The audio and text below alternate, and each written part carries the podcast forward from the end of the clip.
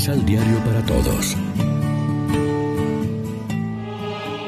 Proclamación del Santo Evangelio de nuestro Señor Jesucristo, según San Lucas.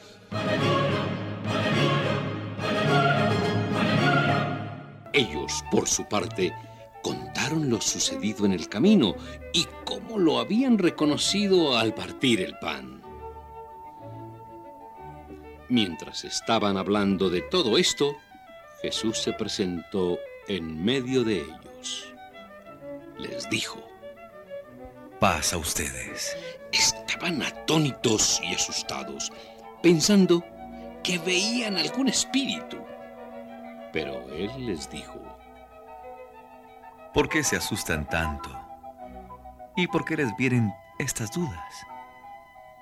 Miren mis manos y mis pies. Soy yo. Tóquenme. Y fíjense bien que un espíritu no tiene carne ni huesos, como ustedes ven que yo tengo. Y al mismo tiempo les mostró sus manos y sus pies. Y como en medio de tanta alegría no podían creer y seguían maravillados, les dijo, ¿Tienen aquí algo que comer? Ellos le ofrecieron un pedazo de pescado asado y él lo tomó y comió ante ellos. Jesús les dijo, Todo esto se los había dicho cuando estaba todavía con ustedes. Tenía que cumplirse lo que está escrito en la ley de Moisés, en los profetas y en los salmos respecto a mí. Entonces les abrió la mente para que lograran entender las escrituras y les dijo, Esto estaba escrito. Los sufrimientos de Cristo, su resurrección de entre los muertos al tercer día, y la predicación que ha de hacerse en su nombre a todas las naciones, comenzando por Jerusalén, invitándoles a que se conviertan y sean perdonados de todos sus pecados. Y ustedes son testigos de todo esto. Lección Divina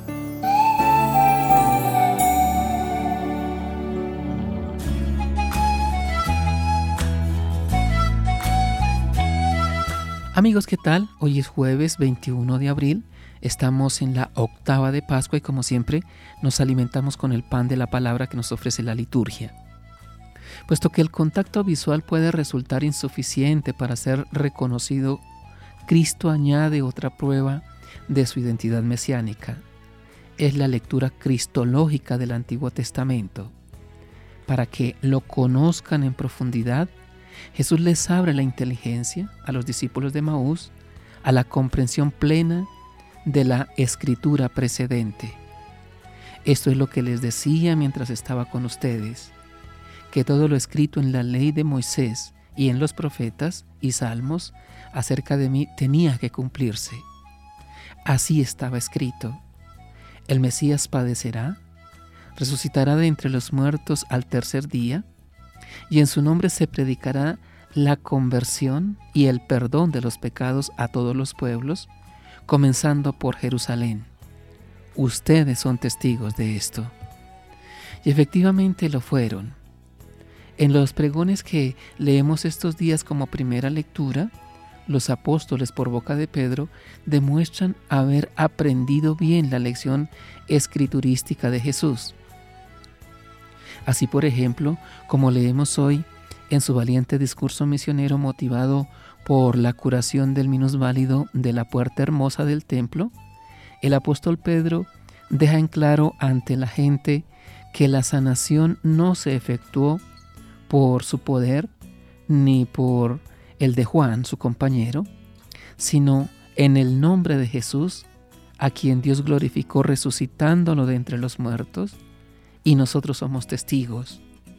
Dios cumplió de esta manera lo que había dicho por los profetas, que su Mesías tenía que padecer. Por tanto, arrepiéntanse y conviértanse para que se borren sus pecados.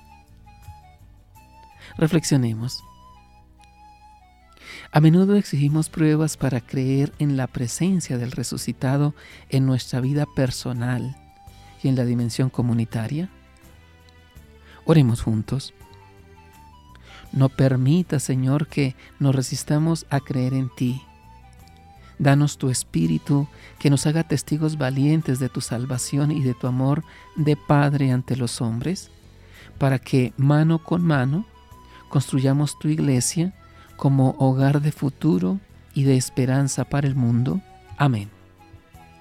María, Reina de los Apóstoles, ruega por nosotros.